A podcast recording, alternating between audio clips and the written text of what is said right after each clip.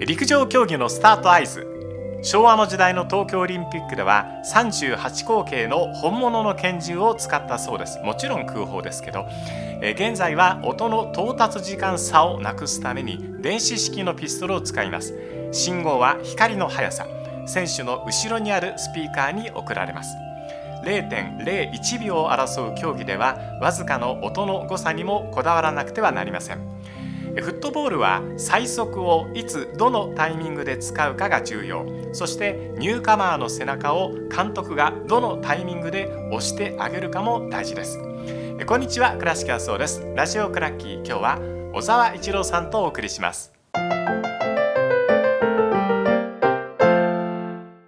小沢一郎さんです。よろしくお願いいたします。お願いします。はいえー、小沢さんもパパコーチとして、はい。えー、たくさんの若い子どもたちこれからのヤングブラッツの育成にも力を注いでという一面持ってるわけです前にもラジオクラッキーで伺いましたけど、はい、パパコーチ順調ですか？パパコーチはちょっと週末最近で言うと土日両方 UNEXT の中継が入ったりするんであまり行けなくなっております。あらららら。子供たちがじゃあ次に会った時どのくらい成長してるかとか楽しみですね。いやだから久々に見たりすると本当に成長してますよ。うんなんかびっくりしますね、ええこの子出たい出たいっていう子いるじゃないですか多分。そうそいつ背中を押してあげたりとかってタイミングって考えたりしますか？まあでも育成年代で基本的に日本でもまあ試合の出場機会はみんな保証されてますし、はい、みんな基本的には試合出れますから、うん、まあそこで頑張ってこいよっていう形でみんなコーチたちは背中を押してると思います日々。急激に伸びる子もいますもんね。いますし、ええ、試合の中で急激に伸びたりもするので、うん、どこで伸びるかは本当にわからないですよね。なるほどね、はい、大人が考えたり想像していることをはるかに超えて、うん。うん想像をはるかに超えた伸びしろがあったり伸び方しますから子供ってすごい可能性の塊だなと改めて思います。フットボール見ていても初めて見た時にどうしてこの監督がこの選手を使うのかわからないなというような選手が出てくることってあるんですけど続けて見てるうちにあそういうことだったのかこんなにどんどん急に上手くなるのかっていう選手もいますもんね。いますいます。だからまあそこも、まあ、やっぱり監督が日頃からトレーニングで見てるからこそ思い切って抜擢できるんでしょうし、はい、まあ、そういう文化はスペインやラリーガにはありますよね。ラリーガの今日はねヤングブラッツというか若手で小沢さんが面白いな今見といた方がいいですよって選手を紹介していただきたいと思いますが、はい、誰からいきますか？そうですね。やっぱ今シーズン目立ってるのはバルサなので、はい、まあ、バルサのヤングスターたちをちょっと紹介した方がいいんじゃないですか？お願いします、はい、まあ今シーズンみんなもうねこう推してると思いますけど A 代表も定着しているラミン・ヤマル、まあ、彼は16歳になったばかりですけども、うん、もう十分堂々たるプレーぶりですし、はい、やっぱり彼みたいな選手がパッとトップチームに呼ばれて言ったら B チームセミプロでのプレー経験もなくて、うん、日本でいう高1の選手がね、トップチームバルサで CL レベルのチームに本当です。当たり前に定着できてプレーできてると、うん、でまあ、ちょっとレバンドフスキには怒られましたけど、まああいうところとやり合いながらそういう選手たちとプレーできてるっていうこと自体が驚きなんですけど、はい、やっぱりそれぐらいスペインの育成の土壌はこう豊かでしっかりと種まきをされているので16歳でパッと出てきてもその、まあ、プレー面はもちろんですしピッチ外のところでもそれによって急に生活が変わったり派手になることは絶対ないですし、まあそういうところが非常にまあしつけられてるなっていう選手に見えますよね。そうです、ね。うん、それがやっぱりスペインであり特にラマシアの場合は、まあ、その後で言うとマルク・ギウみたいな選手もパッと出てきて、ね、こう数秒で点取っちゃいましたけど。びっくりしましたね。17歳ですから、はい、でまあ、もちろん、ね、トップチームに定着難しいんですけど今ちょうど、ね、こうアンダー17のワールドカップスペイン代表に行ってますけどなんかまあそういう選手たちがパッと出てきても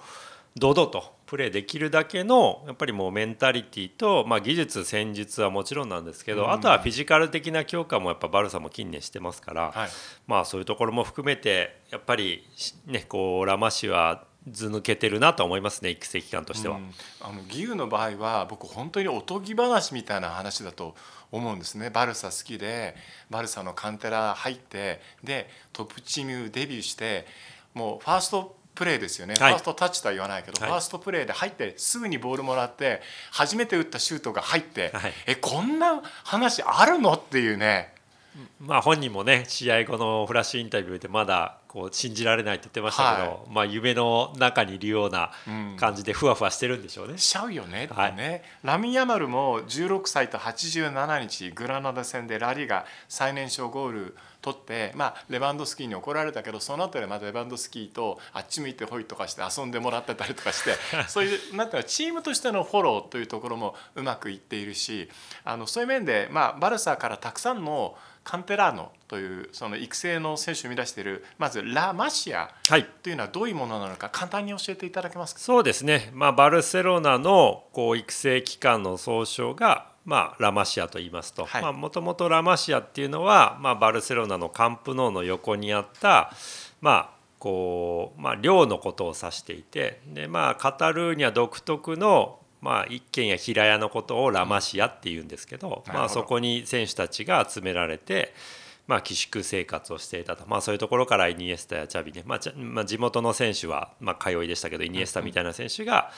まあ、もう10歳過ぎぐらいから 寮に入って生活をする。だからこそまあラマシアは基本的にはそういう呼ばれ方をするんですけど、まあ、育成機関としてはやっぱりバルサの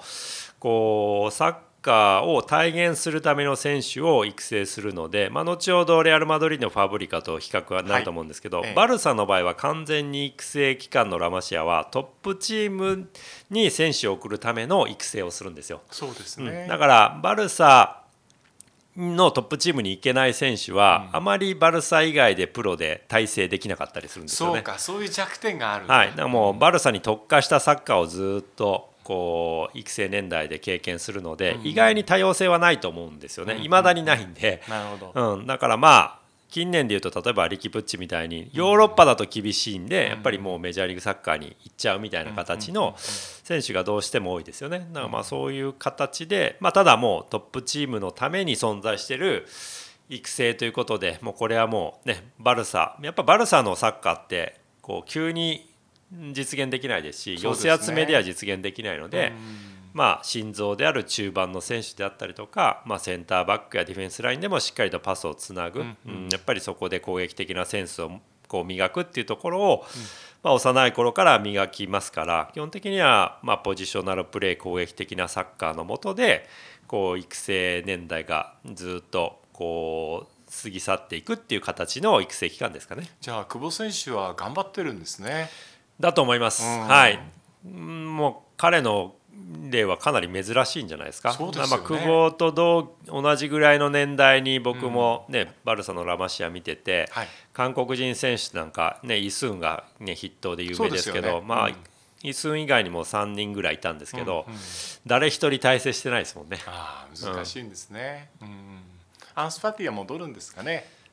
今のままブライトンで点取れるようになってくると、だいぶフィットしてくると思うので、戻れるんじゃないですか？なるほどね、うん、いい僕出会いだと思うんですよ。デゼルビと一緒に今やってるっていうのは。中で。やっぱり久保選手があのラレアルに行った時もそうですけど監督がよく分かっていて望む選手のとこに行ける若手っていうのは次のステップ踏めますよね。そうですね、ええ、確実にそういう信頼のもとで、ね、出場時間確保してもらえると思いますから、うん、チャンスをもらった中でやっぱりアンスパティは得点取れるなっていうところを改めて最近示してますからそうですね、まあ、そうなると来シーズンまたこうバルサでチャビ監督が、まあ、使ってみようかなと思うはずなのと何よりやっぱりバルサで成功したいって思ってるんですよね、ね、ラマシア出身の選手は。だからそういうところは、うん、やっぱりラマシアじゃない選手にはないところですから。確かに、うん、まあ、そういうところでいうと期待はしたいですね、うん、でそのラマシアに対してレアル・マドリードのカンテラーノはラ・ファブリカという言われ方をしています、はい、こちらもちょっと対比して教えてください、はい。まあ、ラ・ファブリカはスペイン語でそのまま工場っていう意味なんですけど、まあ、若手の生産工場育成工場っていう呼び名でレアル・マドリーはただレアル・マドリーの場合は先ほどのバルサと違ってまあ基本的に育成年代で最高のこう指導教育、まあ、それは教育機関学校も含めて最高レベルのものを提供します。だからまあ最高の選手人間になってくださいっていう形でレアル・マドリーとしての、ね、こう品格を身につけた選手になってほしいんだけどレアル・マドリーっていうクラブのトップチームは世界最高クラスの選手が来るからまあ、レアル・マドリーに基本的にトップチームに定着したりレアル・マドリーのこうスター選手にはなれないっていう前提のもとで育成してますから、うん、まあ、むしろレアル・マドリーの場合は近年のこうトップチームの強化策見てもその世界的な選手を獲得するための小銭稼ぎ的に 売られていくっていう、うん、まあ言ったら、まあ、なかなかユースまでの育成期間で、うん、まあいい選手であってもすぐにトップチームに昇格できない定着できないんで。うん武者修行をしてよほど良かったら買い戻される。そうですね、うん、まあだから今のパリ・サンジェルマンのアークラフ・ハキミみたいな選手でも買い戻されないんで。絶対僕戻ると思ってました、うん、ファーキミは。まあ金額的に無理だったのかもしれないですけどまあ言ったらカルバハルとかまあ、今シーズンのウランガルシアみたいな例が、まあ唯一そのラファブリカ上がりでこう残れるルートにはなってますよね。だからもうサイドの選手だけなのかなってちょっとサイドバックですね。だからストレートに、うん、こう生え抜きがトップチームに定着みたいなのは本当にカシージャスラウル・ゴンサレス以降、まあほぼそういう選手がいないんじゃないですか。ですよね。うんその代わり元レアル・マドリードっていう肩書きを持っているラリーガにいる選手はたくさんいて、はい、優秀な選手多いんですよね。そうなんですよ。だからどのクラブに行っても通用するように先ほどのバルサと違って非常に汎用性の高いサッカーを育成年代で学びますから、いろんな監督いろんなシステムいろんなポジションのもとでプレーするので、プロになるんだったらレアル・マドリードが近道だと思います。確かにそうですよね、うん、そうすることによってまあ、レアル・マドリードのトップチームの選手にはなれなくても、うん、間違いなくこうプリメーラこうプロの選手になれると、まあ、だからそれでね、こう干せるみたいな今シーズン、ね、こうローンですけど基本的にマドリーに戻ってきた選手なんかは、まあ、30過ぎて、ようやくレアル・マドリーのトップチームにこう入れるみたいな選手が出てくるわけですから、でまあ、今シーズンって言っても、まあ、去年までのレアル・マドリーカスティジャ B チームの最高傑作のセルフィオ・アリーバスはアルメリアに完全移籍で800万ユーロで売られてますから、だから言ったら、まあまあ、レアル・マドリー規模だと小銭なんですけど、うん、まあ、800万ユーロって言ったら今のレートで言うと、ね、10億 ,10 億ユーロ以上で、10億円以上ですから、はい、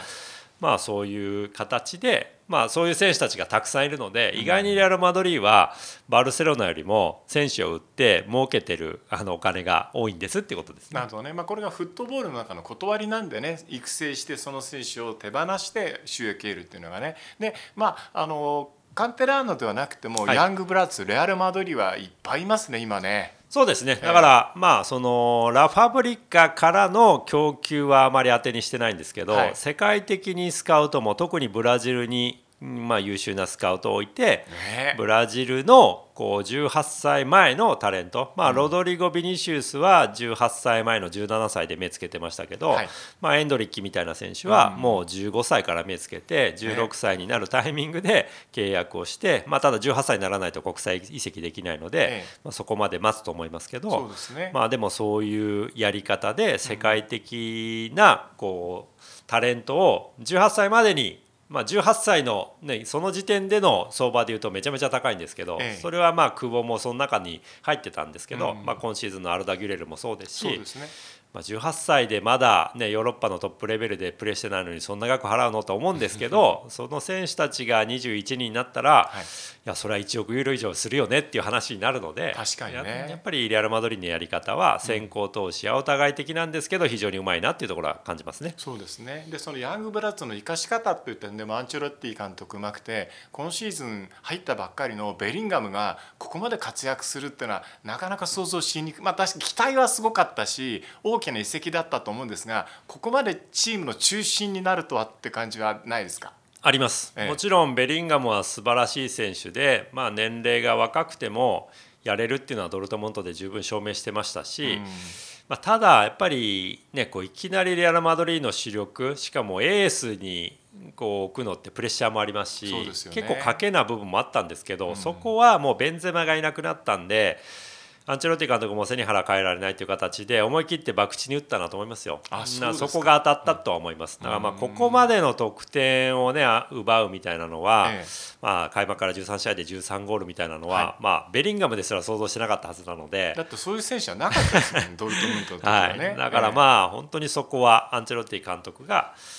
ね、うまくマネジメントして賭けに勝ったなと思いますね。なるほどね。うん、その中ラリーがいろいろいるんですけど、小沢さん気にしているニューカマー、ヤングブラッツって言いますか？まあ今シーズンは本当にいろんな選手が出てきています。だからやっぱりどのクラブもこうやっぱりお金をかけて外から取ってこれないんで。はいまあそういう中でいうと一番若手主体になっているのは我がバレンシアじゃないですか。バレンシア。の、はい、まあ、アンダー21スペイン代表のトリオ、うんうん、まあ、ハビゲラ・ディエゴ・ロペスそれからフラン・ペレスの3人は、まあ、みんな中盤あるいは2列目やれますけど、はい、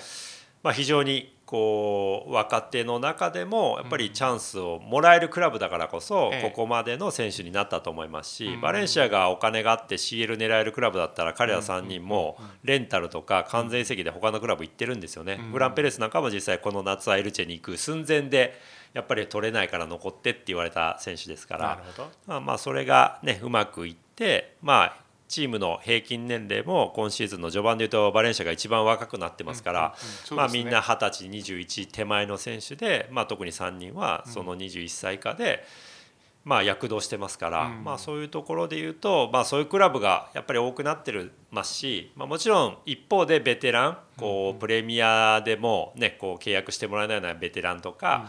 が戻ってきてはいますけど、まあ、そこでいうとやっぱり若手の台頭の方がここまでは目立ってるかなと思いますね。若手が台頭するこう条件というか、まあ、いくつか僕あると思ってるんですね。それは例えばあのバラさんのような形は壊れてしまったから若手を使わなければならなかったバレンシアの方も良さがなかったから使わなければならなくなったあともう一つ僕大きいのは監督がどういう選手を好きかっていうこともあると思って特にあのルーベン・バラーハという監督はやっぱりチームのことをすごく愛していて元からのそのチームに対してのレジェンドの方たちが監督になった場合には下から上げてこようという気持ちで強いんじゃないですか。そうですね、やっぱりそこはクラブの OB レジェンドが来てくれるメリットですよね、うん、だからクラブのことをしっかり考えてまあね、その自分がいる期間だけ結果出ればいいとかっていう形で考えないですから、はい、何を残せるかとか、うん、ね、どういう若手がいるかっていうことを考えながらやっぱり指揮をしてくれるので、うん、そこはバラハみたいな監督にが、ね、苦しい時期に戻ってきてくれたことによって生まれた好循環かなと思ってますし、うん。ええ、まあ、それ以外のタレントでいうとやっぱりスペインって近年こうだいぶ全国的に移民の2世3世が、ね、こう生まれ育って、まあ、バルサなんかでもバルデがそうだと思いますし。